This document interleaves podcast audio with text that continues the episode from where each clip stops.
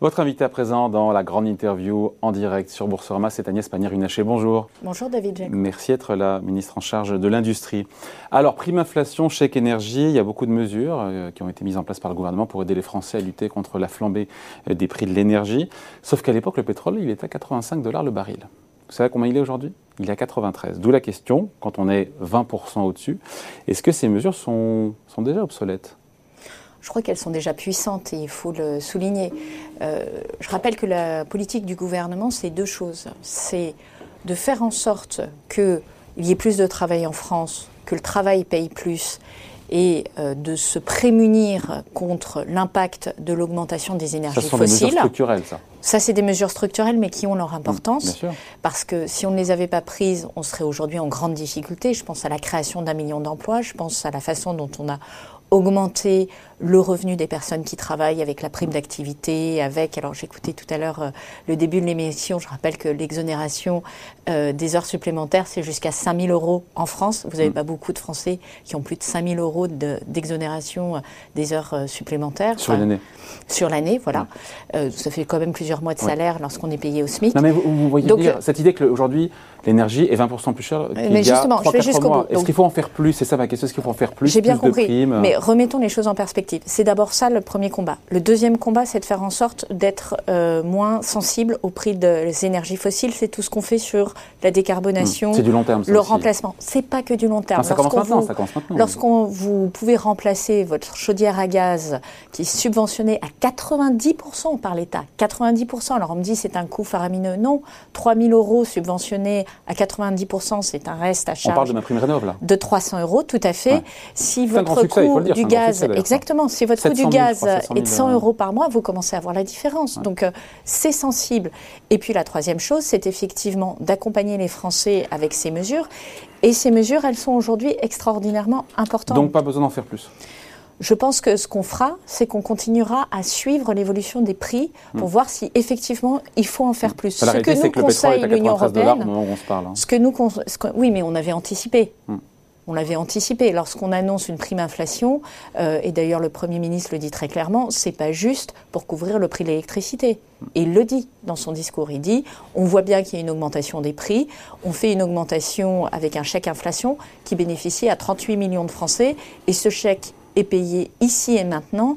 Et donc, les, Français qui n'ont pas encore reçu le chèque le recevront d'ici la fin du mois de février. C'est très concret, c'est très pragmatique et on continuera à avoir cette approche pragmatique. Le gouvernement et tous ses, membres affirment régulièrement que le pouvoir d'achat augmente euh, en France, a augmenté sous le quinquennat euh, du président Macron. Qu'est-ce que, vous dites aux Français qui ont le sentiment que ce n'est pas le cas et même que c'est le contraire, sachant que l'INSEE, pour 2022, prévoit au premier semestre une baisse de 0,5% en moyenne du pouvoir d'achat? Et vous savez pourquoi? Ils prévoient cette baisse. Non, pas du tout. Parce qu'ils ont pris en compte le paiement du chèque énergie au mois de décembre 2021. Et donc, euh, par euh, différence, ça fait une légère baisse en, 2022. Donc, c'est juste un effet de convention par rapport à l'effort qu'a fait le gouvernement. Donc, ça, c'est juste pour remettre euh, les pendules à l'heure. Mais les Français, ils ont un reste à vivre. Le reste à vivre, c'est la différence entre leur revenu, qui a plutôt augmenté deux fois plus vite que sous les quinquennats précédents, grâce aux mesures prises par le gouvernement. Et en face, il y a les charges. Et les charges ont augmenté. Et suivant l'endroit où vous vivez en France, elles ont pu modestement augmenter parce que vous êtes dans un endroit où il y a des transports en commun, euh, où vous êtes vous-même propriétaire et donc vous n'avez pas de, sujet avec euh, votre propriétaire, etc. Et donc votre pouvoir d'achat a plutôt augmenté. Et des endroits où vous êtes confronté à l'augmentation du gaz naturel, l'augmentation euh, des énergies fossiles du carburant, où effectivement vous avez le sentiment que le supplément que vous avez de revenus, eh bien, il ne correspond pas à votre supplément de charge. Et c'est pour ça que nous devons agir et que nous agissons avec le chèque énergie, avec le chèque inflation. Il faudra pas en faire plus dans les prochaines semaines ou vous ne savez pas aujourd'hui? Encore une fois, nous, on est pragmatique, c'est-à-dire qu'on va suivre l'évolution des prix. Si l'évolution des prix justifie d'accompagner les, Français, il faut, hein, probablement, il faut probablement agir. Si, mais vous avez également une augmentation des salaires. Nous sommes en pleine négociation. Enfin, les, les entreprises rentrent dans leur cycle de négociation annuelle des rémunérations. Et vous voyez, par exemple, arriver dans le secteur de la restauration des augmentations de l'ordre en moyenne de 16%. Donc c'est ça aussi qu'il faut mettre en balance. Donc on restera pragmatique. Moi, je n'ai pas la prétention de lire dans le mar de café l'augmentation des prix des carburants, l'augmentation des rémunérations des Français, et je sais qu'il va avoir un point de stabilisation et que notre enjeu, c'est de faire en sorte que les gens vivent mieux de leur travail, vivent plus dignement. Et nous avons complètement ancré toute notre politique économique sur ce principe de base. Plus d'emplois, mieux rémunérés. D'autant que c'est une des priorités, encore une fois, des Français dans cette campagne, le pouvoir d'achat. Vous avez regardé ou pas le meeting d'Éric Zemmour, non? Écoutez, je me suis arrêtée au Coron, euh, qui est euh, une trahison de la culture euh, du Nord et, du Pas-de-Calais, la culture du bassin minier. Il a le culot de reprendre cette chanson qui est, qui est un hommage rendu à tous ceux qui ont fait la richesse de ce territoire en allant dans les mines. Je rappelle qu'il y avait des Portugais, des Italiens, des Polonais, des Marocains euh, qui descendaient dans la fosse tous les jours, qui étaient frères de fosse, qui euh, euh, avaient une forme de solidarité entre eux qui allait bien au-delà des religions et des nationalités. Et je trouve ça d'une indécence et d'une obscénité de la part de M. Zemmour absolument dingue. Ce monsieur ne communique que sur des idées nauséabondes. il euh, veut réconcilier les Français et il ne cesse de tirer euh, et de vouloir trouver des clivages dans la société française. Il a un peu repris une, la prime Macron, vous avez vu, en, XXL, puisqu'il propose euh, une prime exemptée de, de cotisation salariale et, et patronale jusqu'à trois mois de salaire net pour mettre fin au salaire trop bas pouvez pas être contre, parce que c'est comme la prime Macron, mais euh, beaucoup plus. Alors, ce ne sera pas le, premier candidat qui reprend des idées euh, au président de la République tout en ayant le, donnant le sentiment qu'ils les ont euh, réfléchis de leur côté et qu'ils ont inventé l'alpha et l'oméga. Vous dites pourquoi mais pas Mais en l'occurrence, non, je dis que cette prime, elle n'est pas financée. c'est comme toujours, moi aussi, je peux proposer la semaine prochaine de doubler le salaire de telle ou telle catégorie de Français. Et on les finance comment, ces salaires? Et on fait comment? On imagine bien que euh, si nous avons euh, justement travaillé à rendre du pouvoir d'achat aux Français et à faire en sorte que le travail paye mieux, euh, nous l'avons fait à chaque fois en pesant la question du financement. A dépensé entre 170 et 200 milliards dans le cadre de cette crise Covid. On se dit qu'on peut trouver encore quelques milliards et que l'argent magique peut et continuer, certains nous reprochent d'avoir creusé le déficit public et de poser la question du financement. Nous, ce que nous avons fait, c'est accompagner l'économie française pour faire en sorte qu'elle ne soit pas au plus mal. Ce que dit l'Institut des politiques publiques, qui est un organisme indépendant sur la gestion de crise, c'est que si nous n'avions pas pris ces mesures, ça nous aurait coûté plus cher en minima sociaux, en chômage. Et c'est cette logique que nous avons mis en place. Il ne s'agit pas de faire les poches de tous les Français et d'injurier l'avenir pour les jeunes qui ne seraient plus en capacité de financer les, mesures prises par Après, leur dit financer ça avec euh, la suppression des aides, encore une fois, aux étrangers. Et eh ben voilà, nous y sommes. La retraite à, 60, à 64 ans, 20 milliards d'euros, il donne des sources de financement. Ben alors, typiquement, la retraite à 64 euros, elle ne produit pas 20 milliards d'euros. À 64 ans, elle ne produit pas 20 milliards d'euros la semaine prochaine. Il faut du temps, il faut que les gens arrivent à la retraite à 64 ans. Deuxième chose, qu'est-ce qui répond au, euh, au fait qu'en France, lorsque vous êtes euh, une personne de plus de 50 ans, votre taux d'emploi est beaucoup plus faible que dans les autres pays européens. Surtout plus de 55 ans. Ça chute à partir de. Exactement. Donc vous restez au chômage et ensuite c'est la retraite qui prend le relais. Ça n'a pas de sens d'un point de mm. vue économique. Ils devraient plutôt se battre pour faire en sorte qu'effectivement les seniors restent dans l'emploi plus longtemps, ce que nous faisons. Bon. Donc euh, cette prime Macron XXL, pour vous, c'est pas une bonne solution parce qu'elle bah, Ça fait partie des, espèces d'idées qu'on sort du chapeau euh, pour euh, dire qu'il y a des solutions simples à des problèmes, à des problèmes compliqués. Je, je, pense que ça pose un problème intrinsèque de notre modèle social, c'est-à-dire qui finance le modèle social, qui paye pour le modèle social? Les cotisations sociales, ça finance la maladie, le chômage, la dépendance, parce que je rappelle que ce gouvernement a créé une branche pour soutenir euh, euh, le risque de devenir dépendant quand on est euh, une personne âgée, qui est un risque qui augmente puisque notre espérance de vie est beaucoup plus importante qu'il y a 50 ans. et donc, c'est une assurance que nous prenons sur l'avenir. Si vous diminuez l'assurance, eh bien, votre couverture elle est plus faible. Qui est prêt à renoncer à sa retraite, à, son, à sa couverture maladie aujourd'hui, euh, au risque de voir sa couverture dépendance euh, Qui? Bon, autre sujet, Agnès Pannier-Runacher, dont il faut parler, euh, parce que c'est votre sujet, les enjeux industriels. C'est vrai que pour jusqu'à présent, dans la campagne, c'est pas pour l'instant tout cas un sujet dont on parle beaucoup, c'est regrettable, j'imagine, de votre point de vue, mais est-ce que déjà le président Macron, dans le cadre de son quinquennat, a permis d'enrayer notre déclin industriel Parce que quand on regarde les chiffres, si je passe votre contrôle, l'emploi industriel globalement, il s'est stabilisé. Après avoir été systématiquement détruit. pas rien depuis des années. Quand on passe de destruction à stabilisation, c'est sûr que... Surtout quand on traverse la crise la plus importante euh, de ce siècle. La crise économique, celle que nous vivons, venons de vivre, hein, je rappelle en 2020, une chute du PIB de, de plus de 8%. Donc oui, ça s'est enrayé, oui, la réindustrialisation reste un combat. Oui, ça s'est enrayé. C'est-à-dire que lorsqu'on regarde les chiffres, vous avez raison, plus de sites industriels créés. La France monte sur le podium des destinations euh, les plus attractives en, matière de, projets industriels. En part de marché, est-ce que la part de marché de la France s'est stabilisée, notamment en Europe? Parce que là, on perd le plus de part de marché, c'est en Europe. Il y a encore un combat à mener de, ce côté-là. Hein. On le voit notamment sur euh, le déficit de, la balance commerciale. L'enjeu, c'est que. C'est problématique grâce, pour vous, 80 milliards sur 2021, c'est C'est évidemment problématique, mais je vais aller jusqu'au bout. Pourquoi on a ce déficit qui se creuse? Deux raisons. La première, c'est l'augmentation euh, du prix des matières premières. Donc ça, c'est assez mécanique. C'est 30 milliards. Euh, et ça représente le gros de l'augmentation. Mais vous avez un deuxième élément, c'est que la France a une croissance supérieure à celle des autres pays européens. Et comme elle importe plus du fait de sa désindustrialisation, plus que les autres pays européens, elle creuse l'écart par rapport mm. aux autres pays européens. En France, je rappelle... Donc on aurait moins de croissance, on aurait moins de déficit commercial. Mais bien sûr.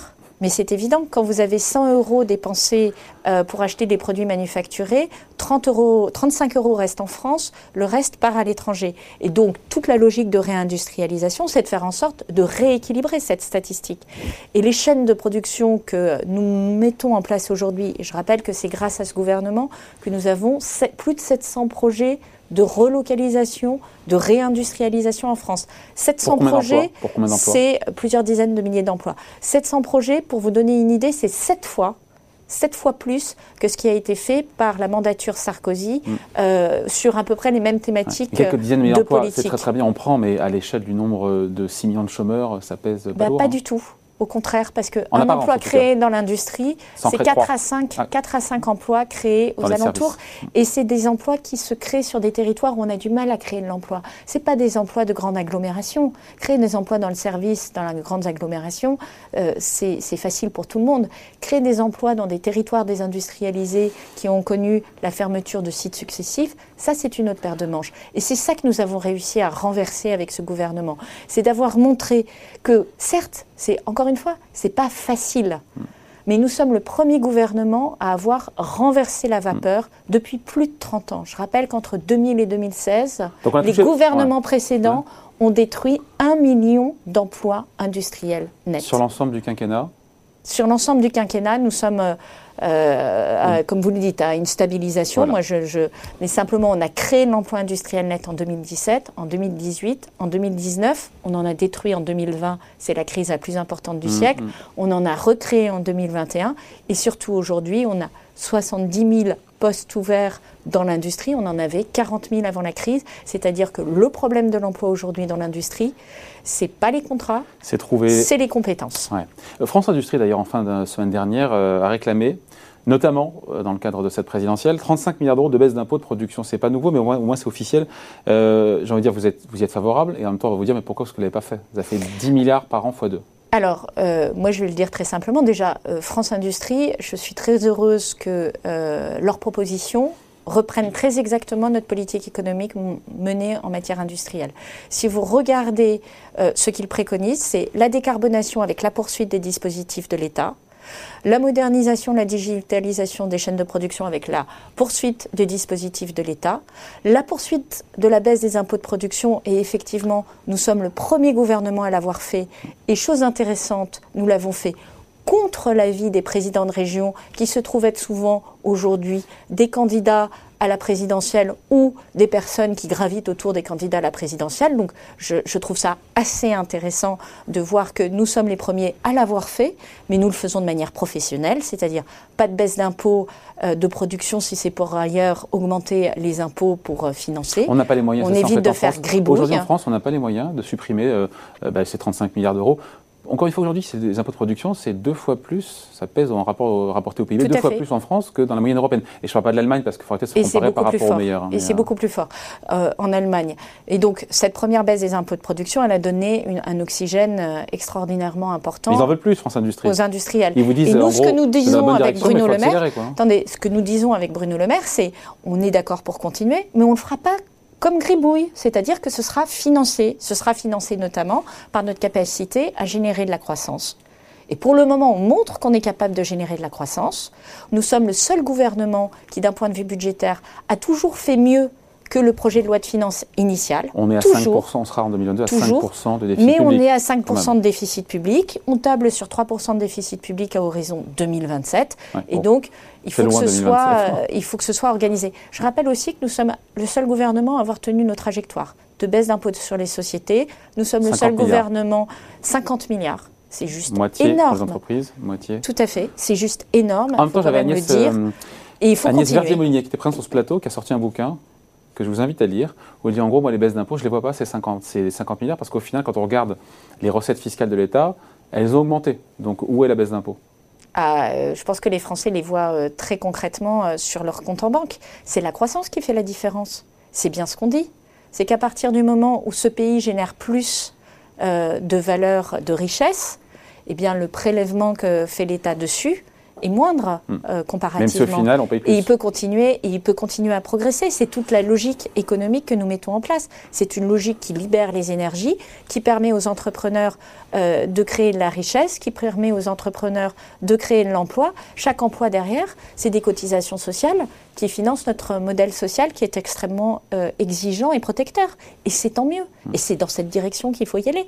On le voit un million d'emplois créés, c'est autant de cotisations sociales qui financent notre modèle social. Agnès il nous reste quelques instants pour parler de la transition énergétique parce que euh, elle est évidemment fondamentale, mais ça bute quand même sur quelques contraintes, notamment les quantités de métaux critiques. Alors, on appelle ça métaux critiques, il y a différents... Euh, Terres rares qui ne sont pas rares, mais... C'est le lithium, c'est le cobalt, c'est le nickel, c'est euh, les, aimants le cuivre. les besoins vont exploser dans les prochaines années. J'ai plus le chiffre en tête, mais c'est x2, x3, x4 d'ici 2030. Et pour le moment, euh, la souveraineté là-dessus, euh, elle est proche de zéro puisqu'on importe quasiment tout euh, de, l'étranger. Est-ce que cette dépendance, oui, la, enfin, je pose une question, mais je pense que la réponse est évidente, oui, c'est problématique de dépendre de la Chine, de l'Amérique du Sud ou de l'Afrique. Alors, c'est très Vous direz pour l'uranium et le nucléaire, on dépend aussi de l'uranium qui vient notamment. Oui, sauf que nous avons des stocks qui permettent de couvrir près d'un siècle de production, donc a priori, ça, c'est pas un problème immédiat. Non, le sujet que, que nous avons sur les terres rares, et c'est pour ça que c'est la France qu'il a mis sur euh, l'agenda et de la présidence française de l'Union européenne et euh, qui en fait un des sujets importants de 2030, c'est de faire ce qu'on a fait sur le nucléaire, c'est-à-dire de construire une souveraineté en anticipant. Comment on fait concrètement pour sécuriser ces approvisionnements? La première chose, c'est que vous sécurisez vos approvisionnements à long terme en dehors de l'Union européenne. Ça, ça peut se faire. On a la chance d'avoir en France, par exemple, une entreprise qui s'appelle Eramet, euh, qui a mhm. accès à un certain nombre et qui opère un certain nombre de, gisements de métaux. Je pense notamment au lithium, pour prendre cet exemple. Et vous organisez les entreprises privées pour qu'elles euh, placent des ordres à long terme et qu'elles puissent s'approvisionner sur des contrats à 5 ans, etc.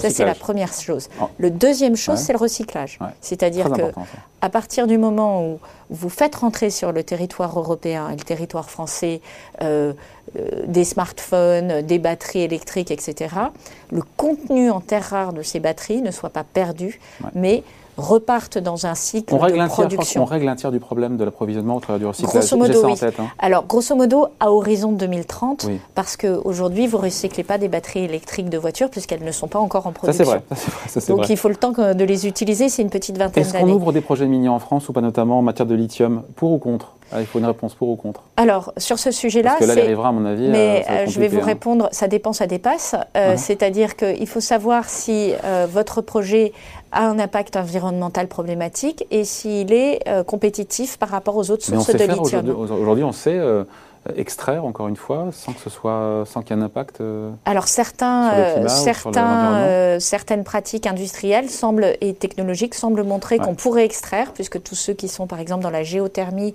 utilisent des systèmes pour et la géothermie c'est une c'est une énergie renouvelable et ils nous disent qu'ils ont accès au travers de la géothermie à des sources qui contiennent du lithium et que par filtration successive, ils pourraient récupérer le lithium sans rien changer à leur procédé.